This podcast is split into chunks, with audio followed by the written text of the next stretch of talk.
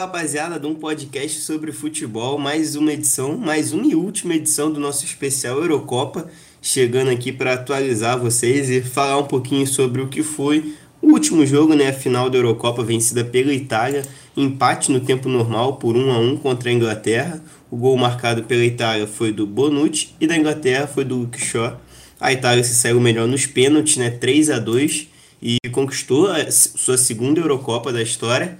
É, esse episódio está saindo um pouquinho depois, né? Porque ontem, ontem no dia da final, infelizmente a gente não teve vários desencontros, ninguém pôde gravar. Então, para não passar em branco, a gente está aqui tra vai trazer alguns detalhes é, e a nossa visão sobre o que foi esse jogo.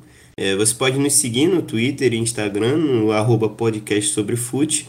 E vou, vou dar um pontapé aqui para mais um para mais um especial Eurocopa. Eu que sou Paulo Rogério. Tô aqui com o Henrique e com o Nicolas hoje. Fala aí, rapaziada. Fala aí, rapaziada. Aqui é o Henrique, né? É... Bom, a gente não pôde gravar ontem à noite, mas não adiantava nada a gente gravar vários programas sobre o Eurocopa e não gravar sobre a final, né? Então a gente está se reunindo aqui um dia depois para fechar esse, esse grande é, especial, esse projeto que a gente acabou fazendo aí, né? Fala galera, eu sou o Nicolas Franco, lá do Pautas e Táticas. Depois você pode ir lá dar uma conferida no canal também, porque já tem vídeo sobre isso lá também. Mas a gente está aqui também para debater e acho que o bem venceu, né? O melhor futebol vitorioso e estou aí a Euro. Pena para os ingleses que não puderam comemorar o título depois de tanto tempo. É, acabou que no final a It's Coming to Home, né? Mas home de Roma, da Itália. Os italianos saíram vencedores. É, o Nicolas foi que o bem venceu, né? O melhor futebol da Euro, acredito eu que ele tenha dito. O melhor futebol da Euro acabou sendo premiado, mas para vocês, é, o resultado final foi um foi justo pelo que aconteceu no jogo em si? Com certeza, para mim com certeza, porque acho que a, o momento do jogo que eu falei assim, caramba, a Inglaterra tá chegando forte, será que vai dar Inglaterra? Foi no início do primeiro tempo, né? Que a Inglaterra veio atacando o tempo inteiro ali, é, eu, eu até fiquei com medo, eu falei, poxa, acho que pode ser que a Inglaterra ganhe, né? Foi logo no início, fez o gol do Luke Shaw, eles continuaram atacando, a Itália demorou um pouquinho ali para se encontrar no jogo, e durante o primeiro tempo, para mim, a Inglaterra foi a maior parte do tempo melhor. Ali na metade do primeiro tempo para o final, já começou a ficar um pouco mais equilibrado. Mas essa, esse momento do jogo eu falei, acho que vai dar Inglaterra. Mas no segundo tempo, e depois de prorrogação, para mim a Itália foi melhor no jogo, a Inglaterra chegou algumas vezes, mas a Itália foi melhor. Muitos jogadores da Inglaterra também foram mal na partida. O Sterling, que a gente até criticou, porque é o Sterling, mas elogiou também como sendo um dos melhores jogadores, se não o melhor jogador dessa Euro. Jogou mal a final, para mim não foi bem. Mason Mount completamente sumido. Alguns jogadores até foram bem. O Phillips, o Rice, gostei. O Luke Shaw, para mim, foi muito bem. Mas no final, cara, é, a Itália foi melhor durante boa parte do jogo, principalmente do segundo tempo para frente. Então, para mim é muito justo, né? Ainda mais nos pênaltis, né? O Donnarumma brilhou e Southgate também com as suas escolhas completamente é, é, discutíveis e complicadas ou até absurdas e escolheu três jovens jogadores para bater pênalti. Um deles o Saka, que nunca tinha batido um pênalti na vida, então eu acho muito justo esse detalhe. Escolheu logo os três últimos pênaltis, né? Né? Ainda tem isso. Acho muito justo para a Itália. Eu concordo com o Henrique, né? A Inglaterra fez ótimos primeiros 15 minutos de jogo e depois teve que suportar a pressão da Itália, né? Que finalizou muito mais. A Inglaterra chegou a chutar duas bolas no gol, né? Aqui entrou e mais uma. A Itália ameaçou de vários jeitos, né? Em contra-ataque, em bola parada, em jogo aéreo, em jogada construída. Então, estava muito claro que a proposta da Inglaterra, até por ter entrado novamente com três zagueiros, né? a exemplo do que fez, por exemplo, contra a Alemanha, era de ter a segunda bola, era de ter o contra-ataque, soltar os dois laterais. O gol da Inglaterra sai, inclusive, de uma jogada que começa com o desarme do Shaw, é, é puxado o contra-ataque com o Kane, a bola chega até o Tripper do lado direito, ele cruza e o Shaw finaliza de pé esquerdo de primeira lá do outro lado, né? Então é uma ponte aérea entre um lateral e outro, uma vantagem de se jogar com três zagueiros. É, mas é claro que a Inglaterra passou mais tempo lá se defendendo, com os zagueiros formando uma linha de cinco o que era benéfico para o Walker, por exemplo, que quando joga numa linha de quatro é obrigado a atacar, e aí ele não é um primor de qualidade técnica fazendo isso, mas é um cara que fecha muito bem ali uma linha de três zagueiros. E a Itália sempre muito bem ofensivamente também, né? Um time muito seguro na defesa. Aliás, que partida e que euro fez o Giorgio Chiellini. Grande, grande final, foi o nome da final para mim. E a, a, me empolgar e afirmar que ele foi o melhor jogador da Euro. E, e acho que mantenho, acho que para mim o, o Chiellini foi o grande destaque individual. É, cara, contagiante a, a, força dele, a energia que ele passa, a liderança. É incrível mesmo. Como ele e o Bonucci também, né? Fizeram uma Euro irretocável. Os pênaltis, como o Henrique também disse, brilhou a estrela do Donnarumma. E a gente pode cornetar o Southgate, né? Por, por ter tirado o Henderson, que era um dos batedores. Ter colocado a responsabilidade em cima de garotos que não viveram, não sentiram a final, né? Não sentiram o campeonato em si, porque tiveram uma minutagem muito baixa, tanto o Rashford quanto o, o Sancho acabou jogando os dois na fogueira. Não sei se estava muito claro que os dois iriam perder, mas eu senti um nervosismo neles quando eles, sabe, eles fazem aquela caminhada do meio campo até bater. Eles não estavam parecendo nada confiantes, um semblante assim, olhando para baixo. Tomara que eu acerte, senão o mundo vai cair em cima de mim. E foi o que acabou acontecendo, né? Depois o Saka também perdeu dele. Enfim, a Itália foi merecedora, foi melhor na final e ao longo de toda a competição oscilou bem menos e surpreendeu porque não era uma das favoritas. É, cara, eu realmente não entendi essas alterações. Não entendi várias coisas do Southgate né, nessa Euro, mas se apegando nessa final, não entendi a entrada de Sancho e Rashford, porque eles entram no último minuto da prorrogação, então tava claro que pelo menos não dava para se esperar nada deles no jogo corrido, né? No jogo em si, era basicamente uma, uma substituição visando os pênaltis. Só que ao visar os pênaltis, o Southgate tira um dos seus melhores cobradores, um dos seus líderes, sabe? Um cara experiente que provavelmente não sentiria a pressão que é o Henderson. E bota dois garotos, o Rashford até bate pênalti, co o cobrador oficial do United é o Bruno Fernandes, mas o Rashford já cobrou em diversas ocasiões e foi muito bem. Mas o Sancho não é o cobrador oficial do Dortmund, nunca foi. Hoje é o Haaland, mas já foi o Royce. Sempre esteve na segunda prateleira nesse quesito, então bem questionável essas alterações dele, mas queria destacar um ponto positivo para o Southgate nessa final, que o gol foi, um, foi com carimbo do Southgate, né? Porque ele que bota, ele que implementa o estilo dos três zagueiros nessa final, né? É, com os dois alas, um dos alas o Tripper, o que dá assistência, e o outro o Luke Shaw que faz o gol. Grande Euro fez o Luke Shaw também. O Nicolas falou do Chiellini sendo o melhor jogador da Euro. Acho que o Luke Shaw tem que estar tá nessa briga também, não para vencer, mas o nome dele tem que ser citado. E, cara, não sei vocês, mas isso pode ser uma crítica, mas um elogio. É, cada um entende como quiser. Mas eu tenho a impressão de que a Inglaterra só fez gol de um jeito na Eurocopa inteira, cara. Que era a mesma jogada, dobradinha na lateral, o ala, o lateral passa, aí alguém cruza, rasteira ou pelo alto, pum, gol da Inglaterra. E foi a mesma coisa na final. O Tripper recebe, o Walker vivendo um, um momento de um ponto ali, né? ele faz a ultrapassagem, puxa a marcação, o Tripper fica livre para cruzar, cruza e gol do Cristiano, um golaço. Assim, contra a Alemanha, contra a Ucrânia, até contra a Dinamarca, diversos gols assim. É, vocês ficaram com essa impressão também? Ah, cara, acho que sim. Acho que foi essa impressão mesmo. Até porque tipo assim, eu não consigo ter confiança no Southgate, né? Só que o elenco da Inglaterra é tão forte que conseguiu chegar à final. É, acho que esse, esse elenco na mão de um técnico melhor poderia ter ganhado uma Eurocopa, porque você olha as peças da Inglaterra e você vê, cara, esse time pode muito mais. Tem jogadores jovens que são muito bons, tem jogadores experientes que são muito bons.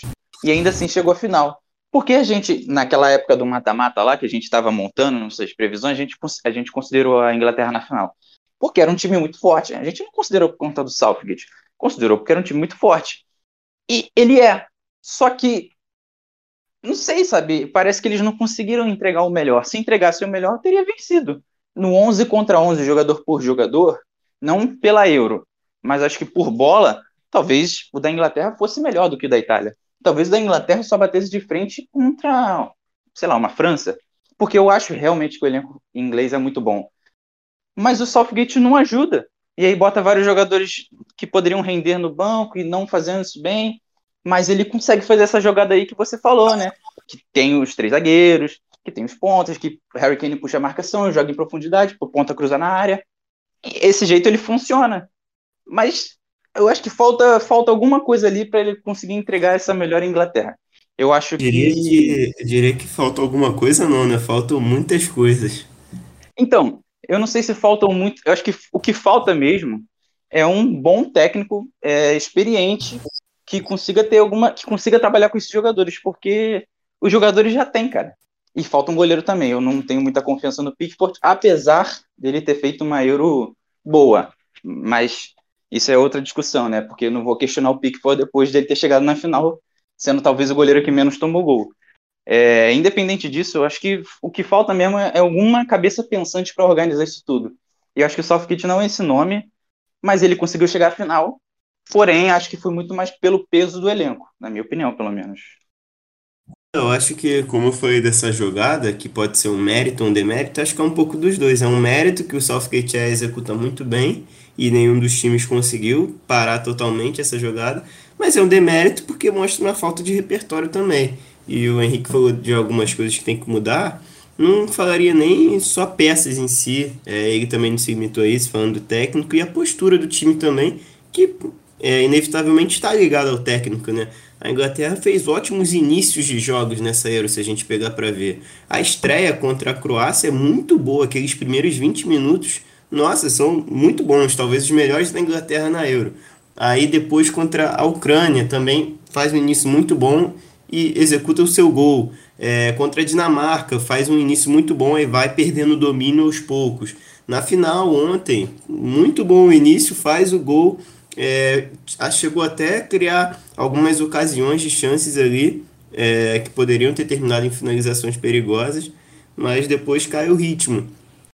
Um time que começa mostrando seu potencial, mas vai meio que se acomodando, meio que não consegue ser contínuo nesse ritmo inicial que ela sempre impõe.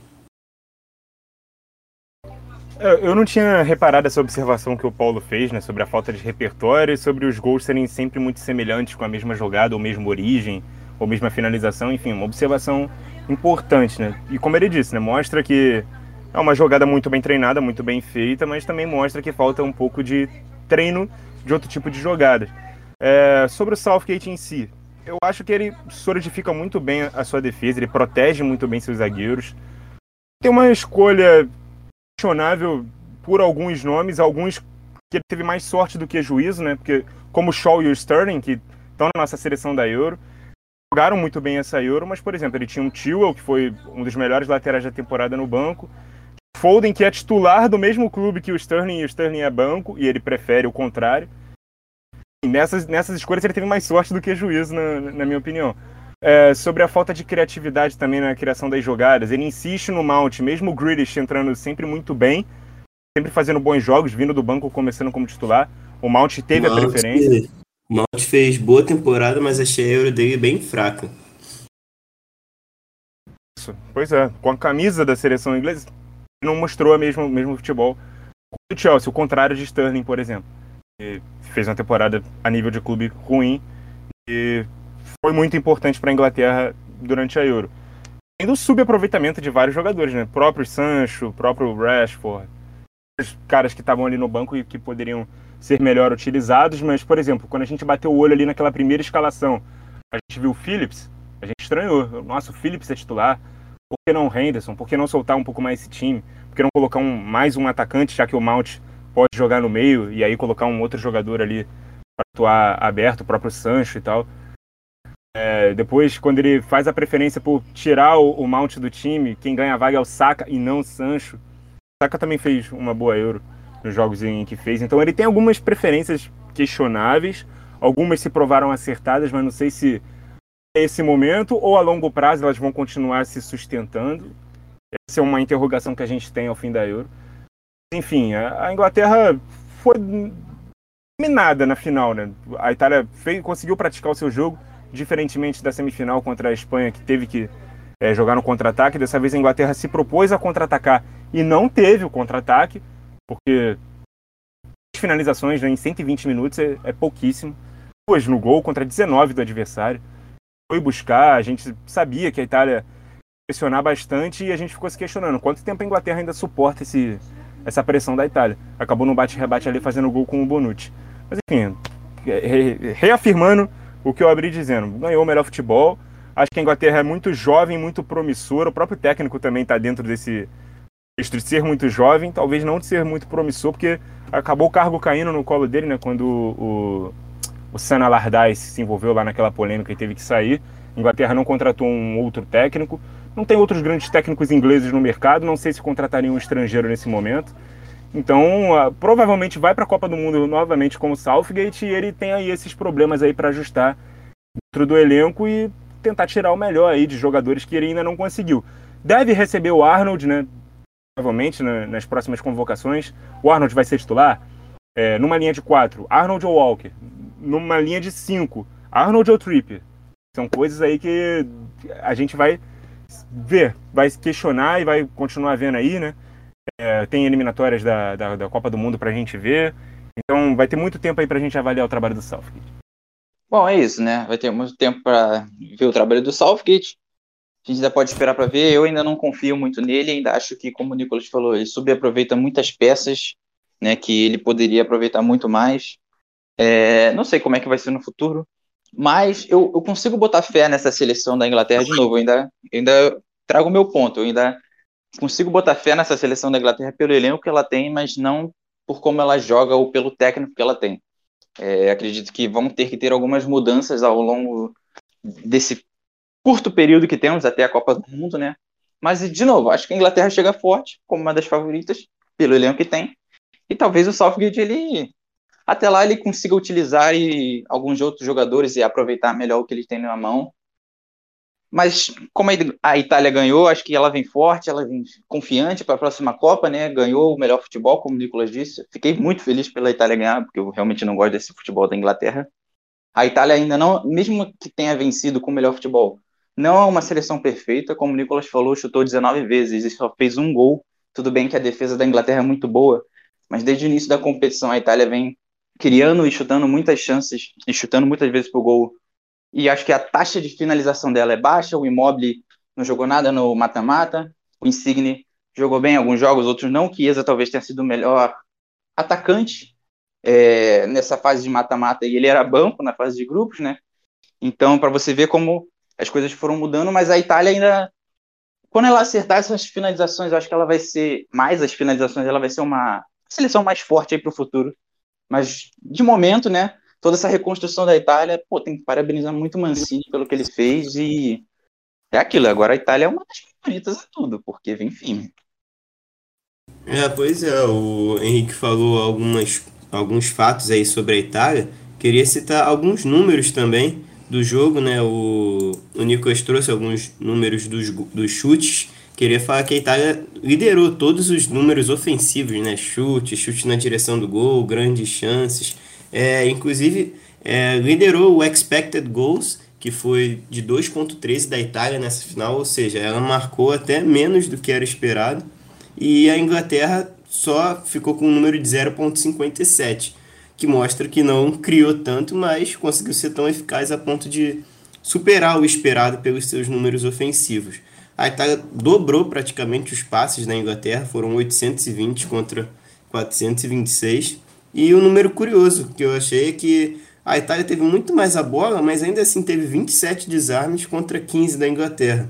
Ou seja, mesmo tendo mais tempo para produzir suas jogadas, ainda conseguiu desarmar mais. E o Henrique também falou do Chiesa, que fez uma grande final. O Nicolas lá atrás falou sobre o Chiellini ter sido o cara da final e talvez o cara da Euro. Queria falar um pouquinho desses jogadores da Itália. Para mim, o Chiesa também foi o melhor jogador da final. É, acho que o Kane fez, uma, fez um baita jogo, mas achei o Chiesa o fator mais desequilibrante. E o outro cara aqui é o Donnarumma, né, que foi eleito o melhor jogador dessa Euro. Queria saber se vocês concordam, o que, que vocês acharam do prêmio, se discordam para quem vocês dariam. Digam aí. É, eu não consigo achar injusto, sabe? Donnarumma fez uma grande Euro de fato. Inclusive, eu já considerava ele o melhor goleiro da Euro na fase de grupos, mesmo sendo contrariado por alguns de vocês. Mas a, o mata-mata dele é sensacional. É, eu não daria o prêmio para ele porque é difícil a gente dar um prêmio para um goleiro, né? Mas eu daria para um outro jogador de defesa da Itália, que é o Chiellini. Para mim ele foi impecável nessa Euro, principalmente na final. Esse número de desarmes aí algo próximo de 50% pode colocar na conta do Chiellini, porque ele foi gigantesco. Na prorrogação ele estava dando pique para dar carrinho, para tirar a bola do Sterling. Foi sensacional, foi realmente vibrante ver o Chiellini jogar. É um cara que a gente olha assim, nossa, 36 anos de idade com essa vitalidade, ainda consegue invejar, né, a, a, equipe que tem ele, sabe? É aquele cara que a gente olha e fala, queria ter no meu time. Pelo menos foi assim durante essa Euro. Um cara que sofre bastante com lesões, chegou a ficar fora de um jogo por conta de lesão nessa Euro, sair no intervalo de uma partida e tal, ou durante o primeiro tempo, não me lembro agora. Mas ainda assim ele se manteve firme e tal e fez uma Euro gigante. Mas eu tenho que parabenizar o Donnarumma também. Não consigo ver essa escolha como uma escolha errada ou ruim. Seria diferente da minha, porque eu premiaria o Chiellini, mas está em ótimas mãos nas mãos do Donnarumma.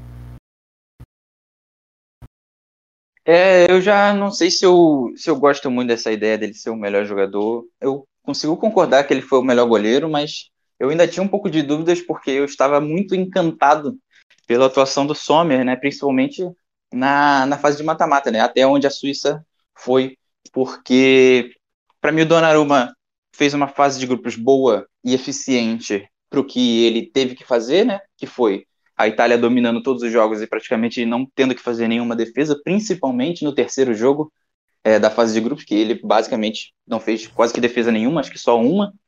É, é não mata. É, na real ele ainda é substituído né, nesse jogo terceiro. É, é, ainda tem isso. Que foi o time inteiro reserva e mesmo assim dominou a partida. Por isso que eu acho, não sei se melhor jogador.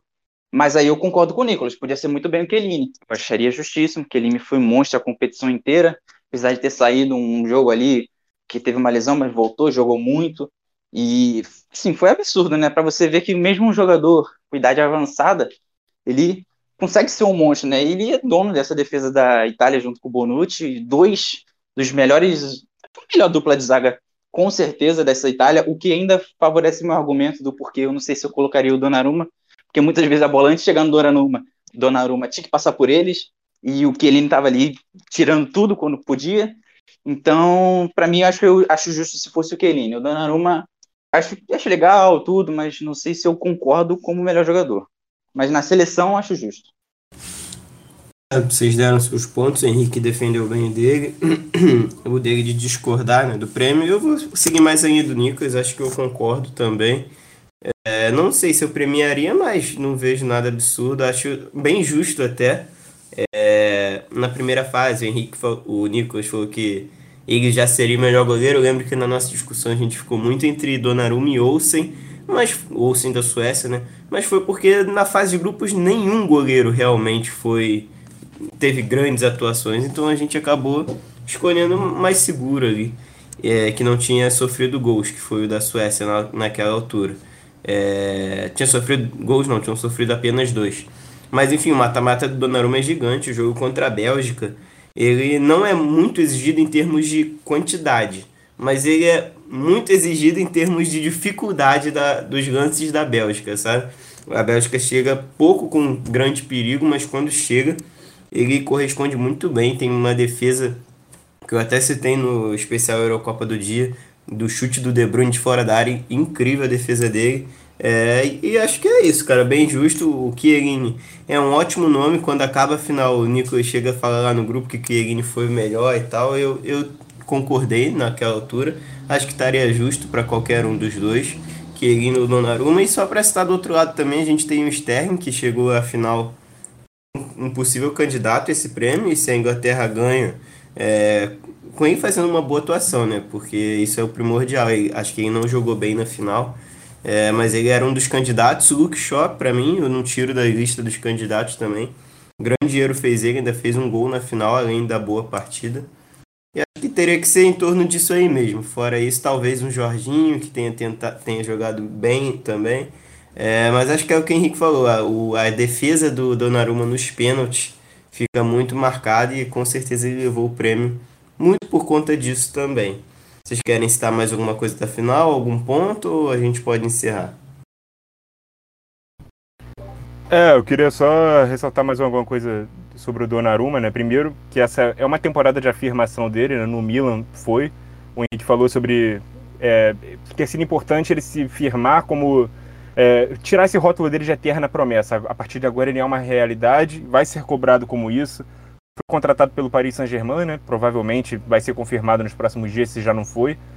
Tem uma disputa de posição ali com o Navas, se o Navas permanecer. O cara ainda muito jovem, mas que há muito tempo tá aí, mas essa foi uma temporada de afirmação dele a nível de clube. Eu acho que essa Euro credencia ele até como o melhor goleiro da temporada. Se a Euro tem um peso grande, ele que fez uma temporada ok, boa, a temporada não teve um super goleiro que foi melhor do que todos os outros, então o peso da Euro acho que vai ao sair a esse patamar. Ainda mais que ele foi escolhido o melhor jogador. Que pesa para ele esse prêmio também de melhor jogador, ter sido um goleiro que venceu duas disputas por pênaltis. Então isso, quando termina o jogo, fica muito na, na memória de quem vota. Não sei qual foi o colégio eleitoral, se decidiram ali na hora. Enfim, eu, eu não consigo achar injusto, não consigo chamar de injusto. Seria o meu voto. Mas eu acho que está muito bem entregue. É, para goleiro da temporada eu não sei se eu botaria, mas eu também não sei quem eu botaria. Talvez o grande goleiro a estar tá nessa disputa fosse o Ederson, né? Mas acho que com a derrota da Copa América, o Ederson acabou não sendo nem o melhor goleiro da Copa América, foi o Emiliano Martinez, até com justiça eu diria. É, isso pode acabar pesando um pouco contra, mas como o Milan também conseguiu classificar para Champions depois de muito tempo sem poder ir, a gente junta tudo e vê que a temporada do Donnarumma foi muito boa, né? E agora vamos ver com o PSG, né? Acho o Navas mais goleiro que ele, mas vamos ver se o Navas vai continuar, se esse hype do Donnarumma vai ser absurdo, né? E é até engraçado que eu vi muita gente falando quem foi o melhor jogador jovem da Eurocopa? Foi o Pedri? Foi o Saka? Foi, sei lá, o, o Damsgaard, que são jogadores jovens? Ou foi o Donnarumma? É muito jovem ainda, né? Isso é impressionante. É, pois é, mas, mas só respondendo a pergunta, não sei se você não sabe mesmo, eu só trouxe essa dúvida aqui, que era uma dúvida geral, mas o. Eu só trouxe a dúvida mesmo, foi, foi o Pedro, tá. foi. É, só para esclarecer, até, foi até bom tu falar pra gente lembrar aqui de citar que foi o Pedro, o eleito nessa categoria, para mim tá mais do que justo também. Então é isso, vamos fechando aqui o último especial Eurocopa. A Eurocopa já acabou, vai deixar saudade, só daqui a quatro anos agora. Mas queria dizer que foi legal demais realizar esse programa aqui logo depois de cada rodada, né? Falando os melhores pontos. Vai ser até bom para futuramente, talvez, a gente recapitular alguns jogos, porque a gente grava assim que acabam os jogos, né? Então a memória tá fresquinha. É, gostei de gravar com todo mundo aí, valeu e quem sabe na Copa do Mundo, né? Ano que vem a gente também faça isso. Vou deixar os amigos se despedirem aí e até a próxima. É, valeu galera, Henrique Aquino, Henrique Gomes. Foi muito bom gravar com vocês. Eu participei de pouquíssimos pockets, né? Porque estava ocupado carregando a economia do Brasil. Mas foi legal é, poder participar aqui de vez em quando. Ainda fiz as capas às pressas muitas das vezes. Mas é isso, né? Vamos, vamos esperar para a Copa. Para mim, a Copa podia ser não só por dia, mas por jogo. Apesar que tem jogo um atrás do outro. Mas não quero saber. Copa é bom demais, tem que aproveitar tudo. Mas essa Eurocopa foi muito legal. E é isso, galera. Valeu. Rapaziada, o Pocket com certeza foi muito bom de gravar. Eu, diferentemente do Henrique, gravei bastante, fiquei fora de muito poucos. Sou Nicolas Franco, né? É... Eu tinha mais coisa para falar, acabei esquecendo agora, dando um branco. Ah, sim. É... Quero parabenizar aqui o nosso, nosso membro aqui do, do podcast que ganhou o prêmio de melhor jogador então da, da Euro, né? Melhor jogador jovem, né? Nosso Pedro. Que carregou é, tá, Tem tempo de jogar, ser o melhor jogador e ainda vir aqui pro especial Eurocopa. Ainda gravar o Pocket. É, o cara é craque é. dentro e fora dos gramados, não tem jeito. É isso. O cara joga e se analisa ainda. Pô, deve ter ficado puto, que eu falei muito mal da Espanha durante a. é, e outra. E outra, provavelmente a próxima Euro daqui a três anos, né? Porque teve um ano de atraso, então se eles não trocarem a data ali de novo, provavelmente ali em 2023 já tem outra. Isso. É verdade, bem lembrado. 24, perdão. Então é isso, rapaziada. Encerrando aqui e valeu!